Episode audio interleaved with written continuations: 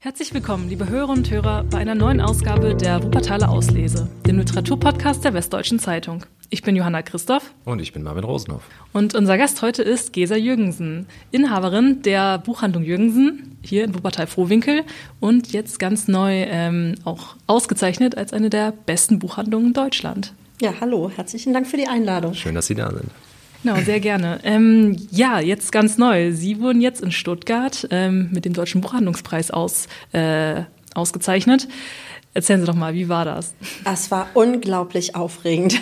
Wir haben ähm, den Tag genutzt, das war die Preisverleihung war am 2. Oktober und wir haben den Tag genutzt und haben ähm, die Buchhandlung geschlossen. Wir haben blau gemacht im wahrsten Sinne des Wortes und sind mit dem kompletten Team nach Stuttgart gefahren, um äh, an der Preisverleihung teilzunehmen.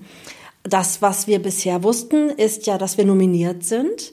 Und nominiert waren insgesamt 118 Buchhandlungen, ähm, die in unterschiedlichen Kategorien ausgezeichnet wurden. Davon sind zehn Buchhandlungen, bekommen einen undotierten Preis. Das heißt, ähm, die bekommen keinen Geldpreis dazu, aber eben dieses Gütesiegel. 100 ähm, Buchhandlungen bekommen quasi den dritten Platz und bekommen 7000 Euro äh, dotiert und bekommen ähm, das Siegel hervorragend.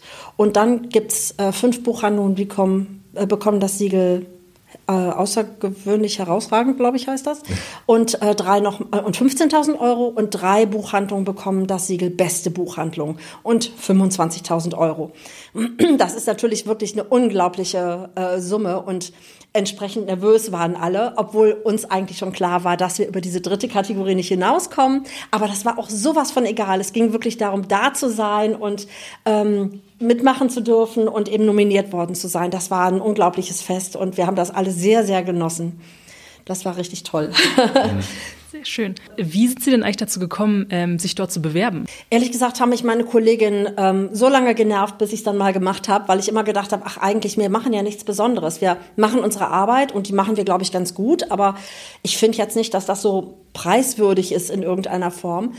Aber dann wurde so oft gestichelt und so lange genervt, bis ich gesagt habe, gut, ich mache das dann mal. Und dieses Jahr haben wir halt unser 50-jähriges Jubiläum und sehr viele Veranstaltungen und machen sehr viele Aktionen. Und da dachte ich, na ja, dann guckst du dir das schon mal an und ähm, machst dann mal so eine Bewerbung mit und schaust dir das, wie das alles abläuft und was sie alles wissen wollen. Das ist letztlich eine Fragebogenbewerbung, wenn man so möchte. Es werden verschiedene Sachen abgefragt. Ähm, was macht ihr an Leseförderung? Welche Veranstaltungen gibt es? Gibt es ähm, Online- oder Offline-Veranstaltungen? Ähm, was habt ihr für Bücher im Angebot? Habt ihr nur Konzernverlage oder habt ihr auch unabhängige Verlage, unabhängige Autoren? Inwieweit fördert ihr da was? Das alles wurde abgefragt. Und da wir da doch einiges machen, habe ich gedacht, dann schickst du mal einfach alles mit, was du so hast an Bildmaterial, an Inf Informationen. Und ähm, ja, dann, das war im Anfang Juni, war die Abgabe. Und ähm, dann ist das ja so ein bisschen aus dem Fokus raus. Und dann kam tatsächlich Anfang Juli, äh Quatsch, Anfang August kam dann äh, eine E-Mail vom Deutschen Buchhandlungspreis und dann stand dann herzlichen Glückwunsch, Sie gehörten zu den, gehören zu den Nominierten. Da ist mir alles aus dem Gesicht gefallen, da habe ich überhaupt nicht mit gerechnet. Und ähm, ja, das war wirklich eine absolute Überraschung und wir waren mega aufgeregt. Ihre Kollegin hier offensichtlich ein Riecher, dass sie doch was Besonderes ja, sind. Offensichtlich. ja, das ist immer machen. gut, auf die Kollegen zu hören, das hm. stimmt. das ist richtig.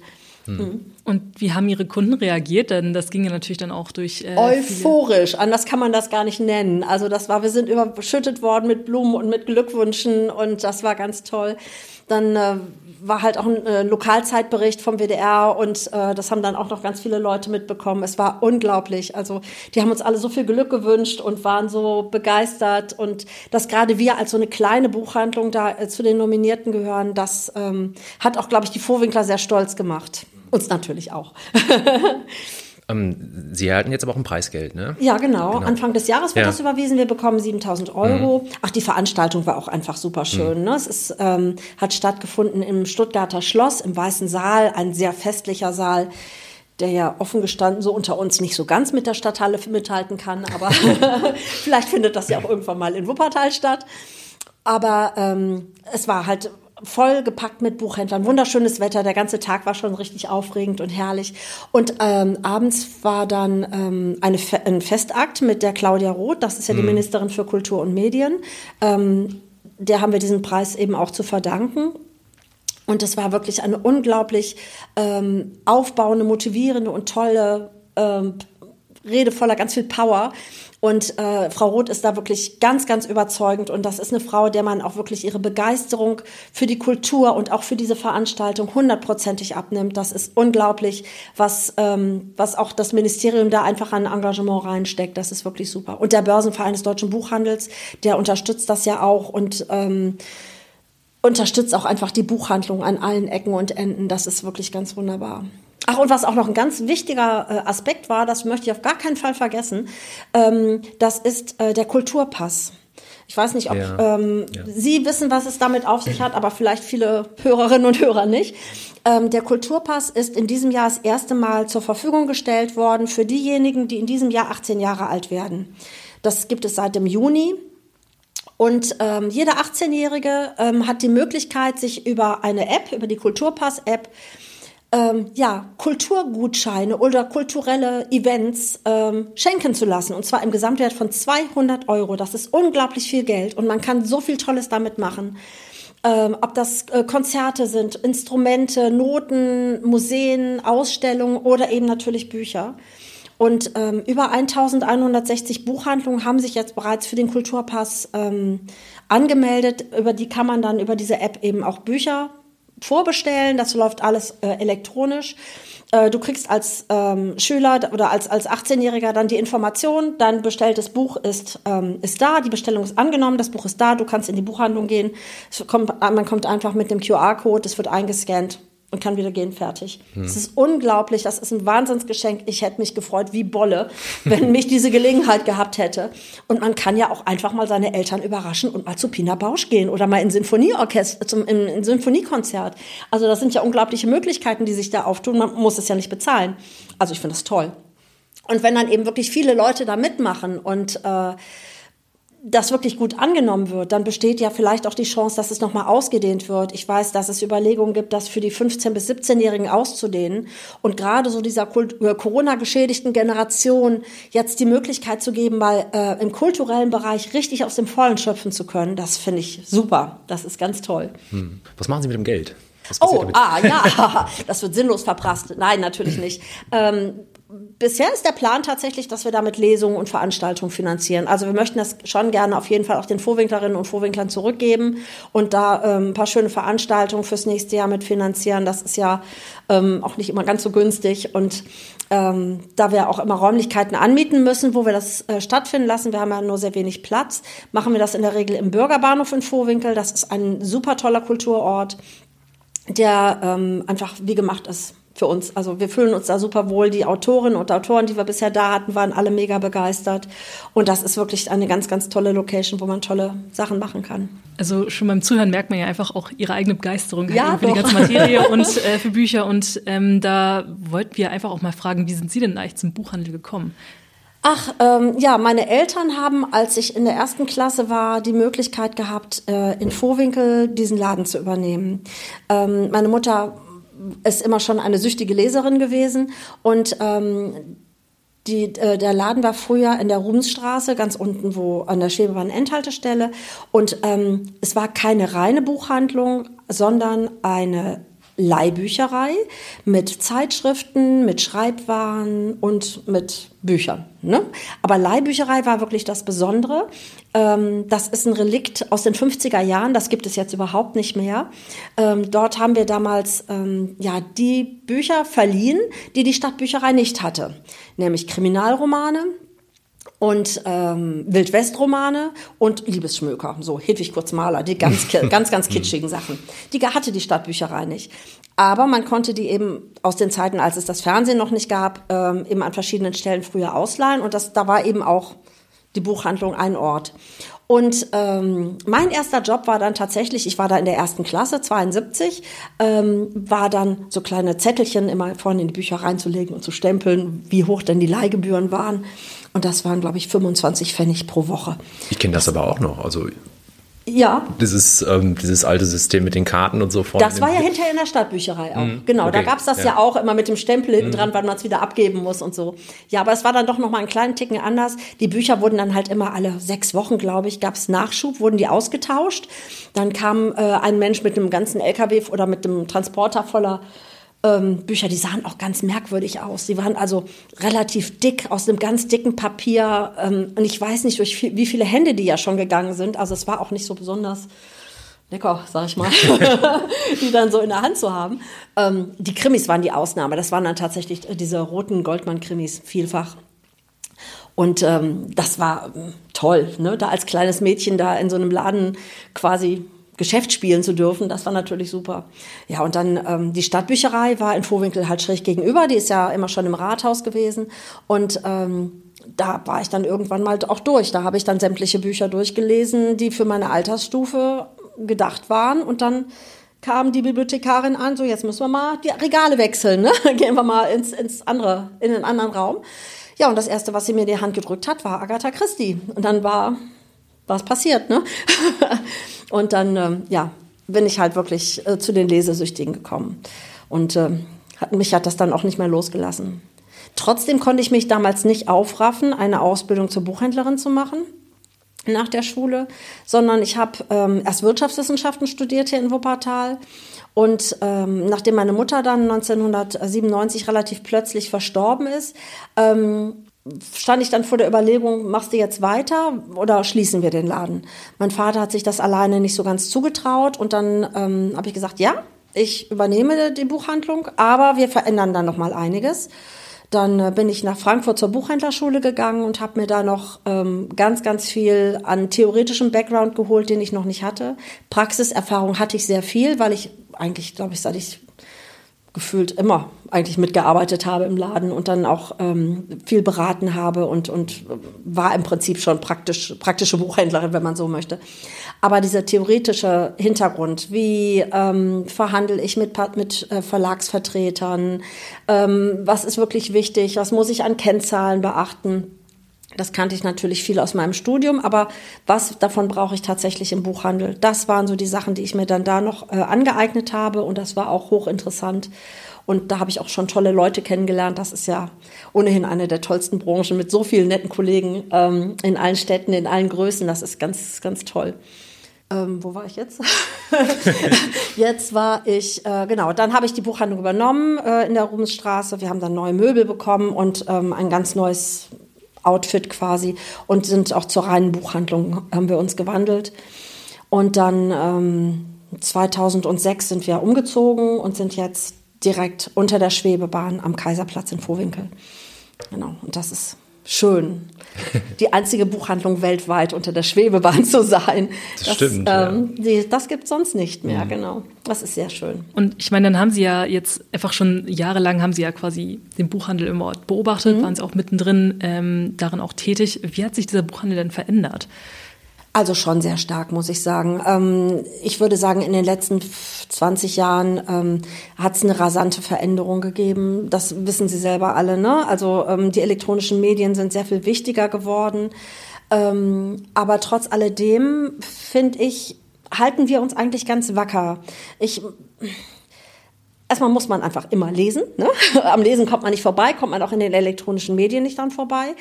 Und ähm, der Buchhandel ist immer wieder schon totgesagt worden und auch das gedruckte Buch ist schon so oft äh, eigentlich zum Sterben verurteilt worden. Sei es, das Fernsehen kam, nein, es wird nicht mehr gelesen. Das Hörbuch kam, nein, jetzt sterben die Bücher, jetzt hören die Leute nur noch. Ähm, das Internet kam, ne, jetzt ist sowieso alles vorbei und ähm, dann kam der E-Book-Reader und dann hieß es auch wieder, ne, aber jetzt ist endgültig Schluss und wir sind immer noch da und es werden immer noch so viele hunderttausend Bücher jedes Jahr neu gedruckt und die werden auch bleiben. da bin ich wirklich ganz sicher, weil einfach ähm, es ist ein anderes Lesen, das Lesen an elektronischen Geräten. Wenn ich ein Buch ähm, auf dem PC lese oder gar auf dem Handy, das Handy ist ja ohnehin viel zu klein dafür, so groß kann man das ja alles gar nicht stellen, ähm, oder auf einem E-Book-Reader, das ist etwas anderes. Also wir merken das auch in der Buchhandlung immer wieder. Wir haben ähm, von vielen Verlagen bekommen wir diese Vorab-Leseexemplare nur noch in elektronischer Form. Das heißt, dann müssen wir die auf dem E-Book-Reader lesen. Aber diese Verbindung zwischen dem Cover eines Buches und dem Inhalt, das ist nur so ganz kurz da. Und wenn ich das Buch lese, weiß ich nicht, drei Monate bevor es erscheint, und packe dann irgendwann den Karton aus. Dann schaue ich mir den Klappentext an und denke, ach, das hört sich aber klasse an. Das würdest du gerne mal lesen, bis mir dann irgendwann klar wird, das habe ich schon längst gelesen. Aber ich habe nicht mehr die Verbindung zu dem Cover. Wenn ich das Buch auf meinem, äh, auf meinem Tisch liegen habe und ich laufe da fünfmal am Tag dran vorbei und sehe, ja, das ist das Buch und ich habe ja die Geschichte, die ich gerade lese, im Kopf dann habe ich doch sofort die Verbindung. Und auch wenn ich das Buch Jahre später im Regal lese, äh, sehe, dann weiß ich, das ist die Geschichte gewesen. Und das fällt einfach weg bei den elektronischen Medien. Aus dem Grund haben wir auch immer wieder Leute, die zurückkehren zum gedruckten Buch, die dann auch sagen, ja, das ist zwar ganz schön und praktisch mit so einem E-Book-Reader, und für die Ferien ist das auch wirklich unschlagbar, wenn ich da meine 50 Bücher mitnehmen kann, wenn ich das denn brauche. Aber ähm, genussvoll lesen ist etwas anderes und äh, das funktioniert nur, wenn ich da was in der Hand habe, was raschelt und was duftet und ähm, wo ich einen Klappentext mir angucken kann, wo ich vielleicht ein Foto sogar von Autor oder Autorin habe.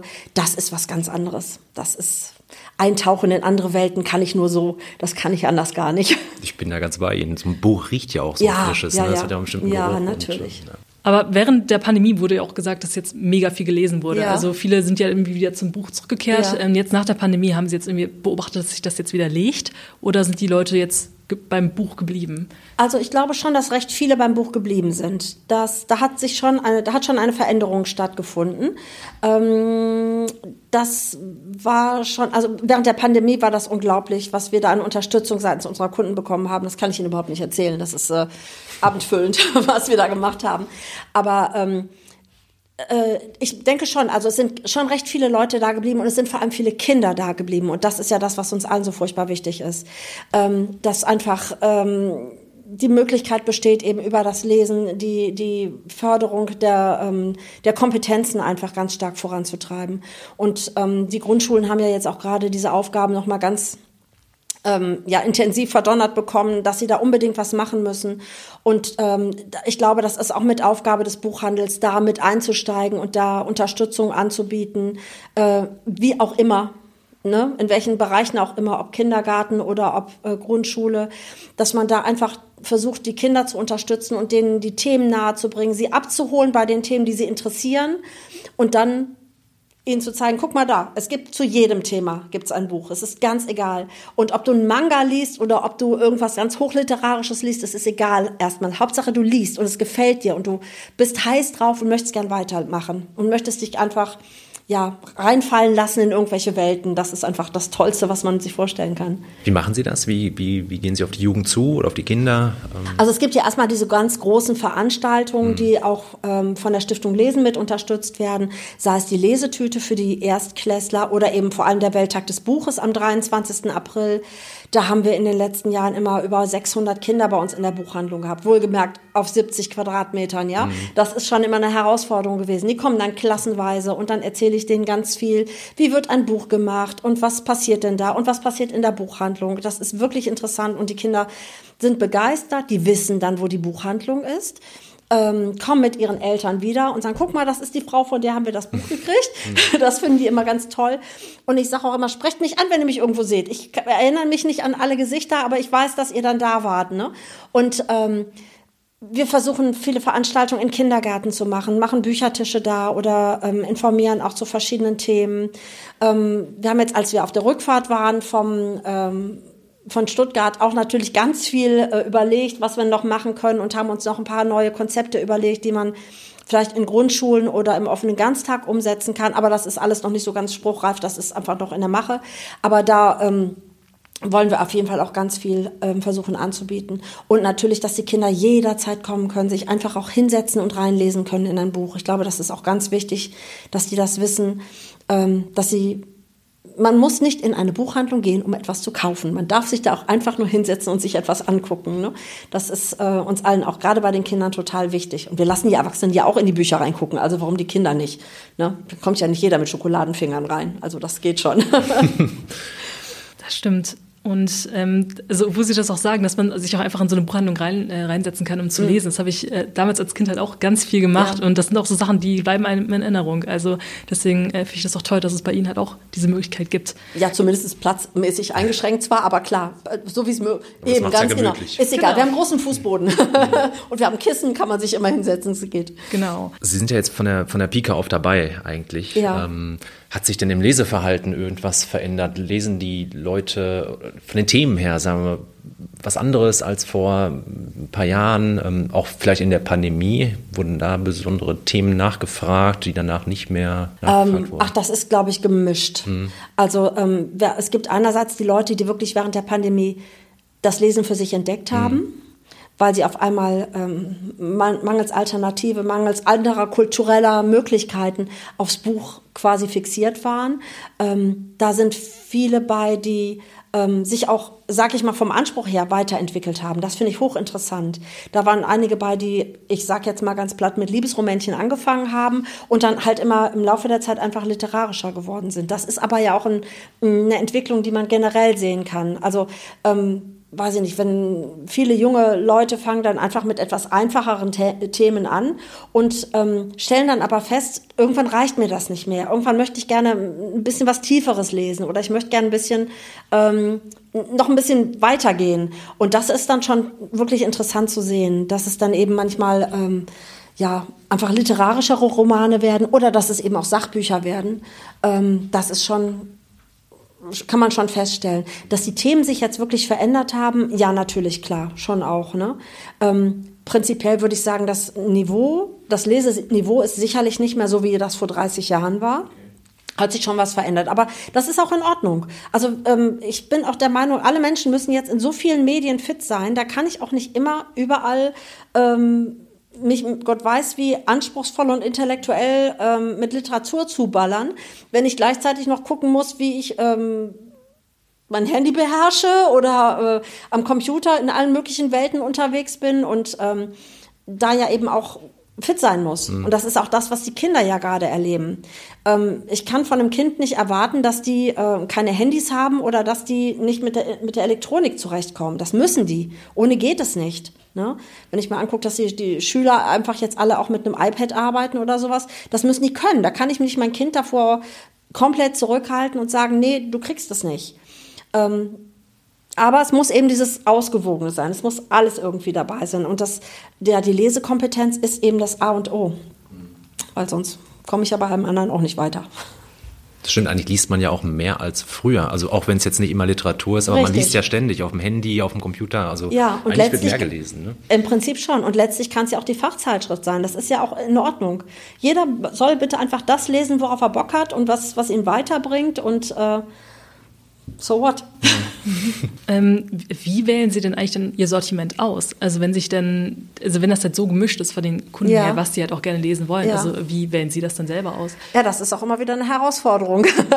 ähm, also es ist auf jeden Fall schon so, dass ich ähm, bei der Auswahl manches Mal auch wirklich äh, Gesichter vor Augen habe, wo ich denke, ach, das ist eine Autorin oder das ist ein Thema, das interessiert der, die das. Und ähm, aber ein Großteil ist das wirklich Bauchgefühl, schlicht und ergreifend. Also man orientiert sich natürlich an diesen Verlagsvorschauen, die wir in ähm, Massen auch mittlerweile Großteil elektronisch bekommen. Aber ähm, es gibt dann auch immer so die üblichen verdächtigen Autoren, sei es die Bestseller-Autoren, die wir dann schon auch mit da haben. Ähm, aber wir finden auch immer wieder irgendwelche Schätze. Und das ist eigentlich auch das, was wirklich Spaß macht und was immer eine Herausforderung ist, ähm, irgendetwas zu entdecken, was ähm, ja, vielleicht äh, in den Großbuchhandlungen nicht unbedingt rumliegt, sondern es ist halt ein kleiner unabhängiger Verlag oder so. Und ähm, da möchte ich halt gerne auch schöne Bücher verkaufen. Ne? Und ähm, da habe ich eben auch ein paar Nasen vor, vor, den, vor Augen, wo ich sagen würde, das ist ein tolles Buch für dich, das musst du unbedingt lesen. Mhm. Ähm, das ist schön. Aber das unterstützt ja auch diese ganzen kleineren Verlage oder auch äh, selbstständige Autoren, oder? Ja, mhm. ja. Also wir machen auch relativ viel mit, mit ähm, den Independent-Autoren und auch den Self-Publishern, auch hier äh, im Stadtteil vor allen Dingen. Da machen wir regelmäßig Veranstaltungen.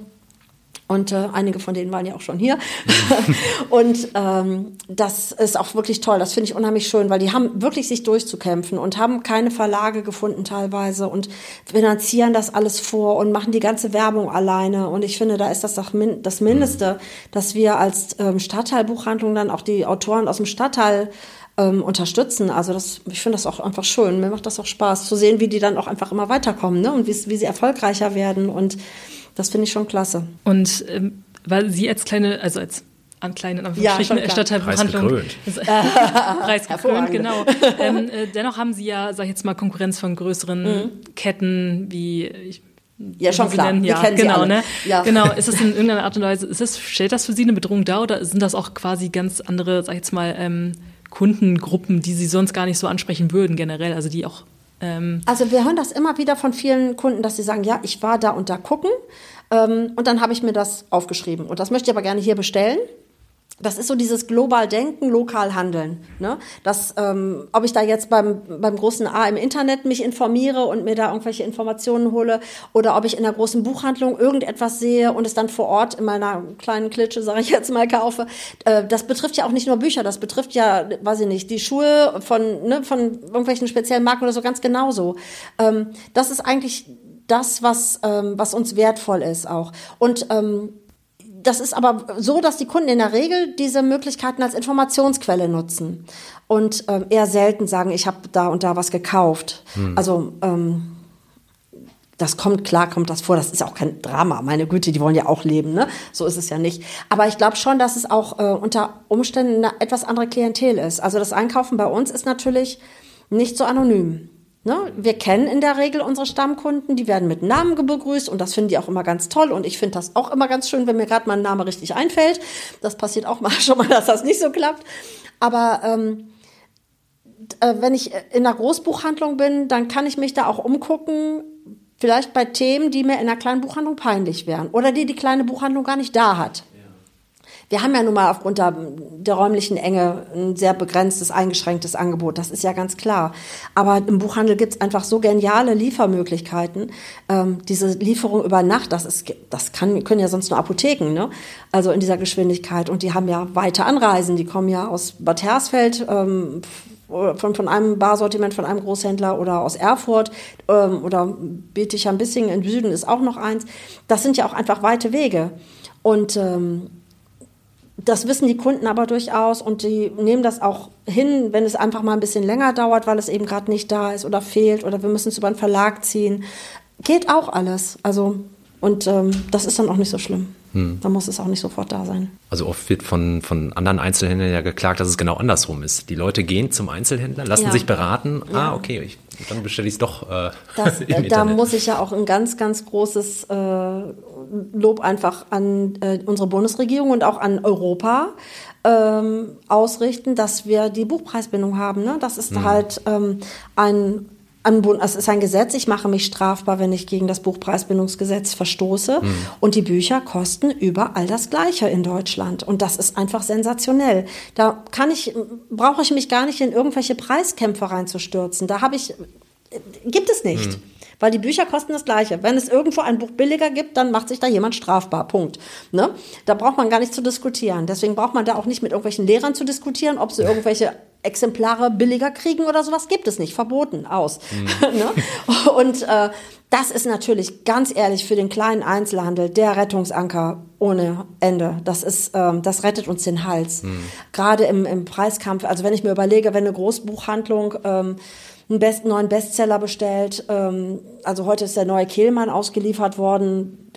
Und die bestellen den da, weiß ich nicht, 1000 Stückweise und wir bestellen den 20 Stückweise. Da brauchen wir uns jetzt nicht darüber unterhalten, wie da die Rabattstaffeln sein könnten. Ne? Das ist ähm, eine ganz andere Nummer. Hm. Und aber durch diesen, durch diesen Preis ist es eben auch so, dass wir da wenigstens ähm, konkurrenzfähig sind, auch mit dem Internet. Hm. Abgesehen davon hat ja ohnehin auch jede ähm, stationäre Buchhandlung auch einen Online-Shop. Also das ähm, ist ja nicht so, dass wir da so auf einem ganz anderen Stern leben. ähm, und äh, die Online-Shops, die auch teilweise von den Großhändlern zur Verfügung gestellt sind, die sind wirklich so exzellent, dass uns das natürlich auch während Corona unglaublich geholfen hat. Äh, alles das, was unser Großhändler da hat, kann ich über Nacht besorgen. Und das kann man eben auch über den Online-Shop bestellen. Das ist schon super. Sie ähm, haben ja ein, zwar ein kleines Team, aber ein ja. sehr äh, äh, gut zusammen. Sehr gutes, engagiertes, sehr gutes, engagiertes Team. Team. Genau. Äh, bilden Sie denn auch aus? Oder haben Sie gerade auch ja, Probleme, neue Leute für den Buchhandel zu gewinnen? Also momentan sind wir wirklich ein sehr stabiles, festes Team, schon seit vielen, vielen Jahren. Ähm, da sind auch zwei Buchhändlerinnen bei, die ich selber ausgebildet habe dadurch, dass wir gerade keine Schwankungen haben und ich keine neuen ähm, Buchhändlerinnen brauche, äh, merke ich das so nicht. Aber ich weiß natürlich um die Situation, dass es eben immer schwieriger wird, dass auch die ähm, buchhändlerischen Berufsschulen immer mehr Schwierigkeiten bekommen, mhm. Klassen vollzukriegen ähm, und die, um die Schulen überhaupt erhalten zu können. Und das ist einfach so schade, weil es ist ein so toller Beruf. Leute, werdet Buchhändler, das ist echt das Allerschönste. ihr könnt lesen bis zum Umfallen, ihr müsst auch arbeiten bis zum Umfallen, aber ähm, das ist einfach ein Lesen und ein Arbeiten, beides mit Begeisterung. Hm. Und das ist einfach, ähm, ja, der schönste Job. Lesen Sie viel? Ja. Offensichtlich. Ja. Was lesen Sie? Ähm, verschiedene Sachen. Also ähm, einmal natürlich die Sachen, die ich, die ich neu einkaufen möchte, die neuen hm. Leseexemplare. Ähm, aber jedes dritte Buch ist eins für schön. Also ist eins, was ich wirklich gerne lesen möchte und auf das ich mich auch freue. Und da lese ich ganz viele verschiedene Sachen. Ich lese ähm, ähm, historische Romane, ich lese Familiengeschichten, ähm, ich lese Krimis auch, ähm, auch gerne ähm, so Young Adult Bücher. Mhm. Also äh, ganz breites Spektrum. Sachbuch auch schon mal. Also ich bin da ganz offen für alles und lasse mich auch gerne, gerne schnell begeistern für ein neues Thema. Ist das dann sozusagen Privatvergnügen oder ja. machen Sie das auch im, im Ach, das im kann man ja miteinander verbinden. Ne? Nein, aber ich lese zu Hause. Mhm. Also es ist in der Buchhandlung habe ich keine Zeit zu lesen, ja, ehrlich ja. nicht. Also das mhm. ähm, ist nicht machbar. Mhm. Ähm, das stellt man sich schon mal so ganz gerne vor, dass das doch schön wäre. Ich werde Buchhändlerin, setze mich dann in die Ecke und dann kann ich ein Buch lesen. Ähm, das funktioniert leider in der Realität nicht. Das ist dann Wochenend, abends, ähm, Gartenliege, Couch, Lesesessel, Kaminofen, so, ne? ähm, aber schon durchaus genussvoll auch. Was lesen Sie aktuell? Aktuell lese ich, ähm, ach, das habe ich übrigens dabei, ich habe ja gerade in der Stilbahn gelesen, ich verlasse ja das Haus nie ohne Buch. Zierfische in Händen von Idioten von Manuel Butt aus dem Kann und Aber Verlag. Super witzig, total klasse, gefällt mir bisher sehr, sehr gut und ähm, könnte eins der Bücher sein, die wir bei unserer Buchvorstellung Ende des Monats vorstellen. Okay. Wir machen da immer so ähm, ja, auch im Bürgerbahnhof natürlich, das ist ja unsere zweite Heimat, mhm. ähm, Buchvorstellungen, bei neue Bücher bei Kaffee und Kuchen und äh, stellen da unseren Kundinnen und Kunden, die dann da sind, neue Sachen vor. Und ähm, da ist man dann doch immer noch auf der Suche nach etwas Außergewöhnlichem und das könnte eins sein, was dann da noch mit in die Liste reinrutscht. Ähm, wenn man so einen kleinen Ausblick noch geben kann an unsere Hörerinnen und Hörer, was jetzt noch bis zum Ende des Jahres noch ähm, bei der Buchhandlung Jürgensen noch an Ver Veranstaltungen oder sowas? Oh, da passiert noch einiges. Also ähm, am kommenden Donnerstag, das ist der 12. 10. kommt äh, Miri Smith zu einer Lesung, die war ja auch schon hier. Dann kommt äh, Ende des Monats am 26. Oktober kommt Romy Völk, ähm, eine ziemlich bekannte Krimi-Autorin, die schreibt Krimis, die spielen äh, in der Elbmarsch und liest aus ihrem neuesten Roman. Da freue ich mich sehr drauf, weil ich die wirklich total gerne lese. Dann kommt im, oh, jetzt habe ich die Daten natürlich nicht so super präsent, äh, kommt im Oktober, äh, nein, im November kommt, am 11. November, glaube ich, kommt ähm, Daniela Schwaner. Das ist auch eine Wuppertaler Autorin. Die stellt ihren neuesten ähm, Wuppertal-Krimi vor. Dann kommt zwei Wochen später, eine Woche später noch äh, Jacqueline Drollier und liest aus ihrer Regency-Trilogie. Und dann sind wir im Weihnachtsgeschäft. Also vorher haben wir noch die Buchvorstellung, die ist allerdings schon lange, lange ausverkauft. Äh, am 28. Oktober und dann ist Weihnachtsgeschäft und dann kommen wir sowieso zu gar nichts mehr. Aber fürs nächste Jahr haben wir auch noch wieder ein paar schöne Sachen geplant. Ähm, auf jeden Fall kann ich schon mal verraten, dass wir im Mai, Anfang Mai, kommt Alexander Schwarz und macht eine Premierenlesung eines biografischen Romans über Bertha Benz. Und es wird wahrscheinlich, ja, und, und, und, ein paar andere noch, die sind aber noch nicht spruchreif. Ja, Genau, da muss ja auch sowieso, es wird ja noch ein richtig tolles Programm, weil wir haben ja richtig viel Kohle, die wir jetzt verbraten können dafür. Genau. Und die werden wir natürlich ganz sinnvoll umsetzen. Super, perfekt. Und ähm, noch kurz, Sie haben ja wahrscheinlich auch eine Urkunde gekriegt, Ja, oder? selbstverständlich. Wo hängt die bei Ihnen im Laden? Ähm, momentan bin ich noch auf der Suche nach einem schönen Rahmen dafür. Wir haben aber äh, eine Kopie davon gemacht und die hängt jetzt erstmal im Schaufenster, umrahmt von ganz vielen Fotos von der Veranstaltung und ähm, damit die Kunden auch ein bisschen noch mit dabei sein können, quasi. Ja, aber die kommt selbstverständlich in die Buchhandlung. Nicht irgendwo ins Büro oder so. Nee, nee, die soll, soll und darf jeder sehen. Mhm. Greifen Sie da nächstes Jahr nochmal an? Ähm, nein, wir greifen nicht an. Wir möchten auch keinen Titel verteidigen. Nein, aber wir würden natürlich gerne, äh, mhm. würden uns mit Sicherheit auch wieder bewerben und ähm, freuen uns einfach darauf. Einfach auch das zusammenzustellen und so zu sehen, was haben wir denn eigentlich gemacht im, im letzten Jahr? Das ist eigentlich auch schon toll. Mhm. Das so ein bisschen Revue passieren zu lassen. Ähm, was so, wo vielleicht auch noch Luft nach oben ist, wo wir noch ein bisschen was äh, uns da zusätzlich einfallen lassen können oder was auch einfach an Veränderungen war. Das ist einfach schön. Oder auch an Erlebnissen, ne? sich die Autoren nochmal äh, vor Augen zu führen und was wir für einen Spaß hatten. Das ist nämlich in der Regel wirklich mhm. richtig toll und das sind richtig nette Leute und ähm, genau, das macht macht, macht echt Spaß, auch diese ganze das Vorbereitung. merkt man Ihnen an. Total, genau. Ja, dann ähm, vielen lieben Dank nochmal, Frau Jürgensen, dass Sie heute bei uns waren. Sehr gerne. Ähm, und dann wünschen wir erstmal alles Gute. Vielen Dank. Und dann hoffentlich bis bald. Ja, würde mich freuen. Dankeschön für die Einladung. Ja, liebe Leserinnen und Leser, beziehungsweise Hörerinnen und Hörer, ähm, ich hoffe, es hat euch gefallen, diese Folge der Auslese. Ähm, wenn das der Fall ist, dann hört nächstes Mal wieder rein und folgt uns auf Instagram. Uns auch. Machen wir.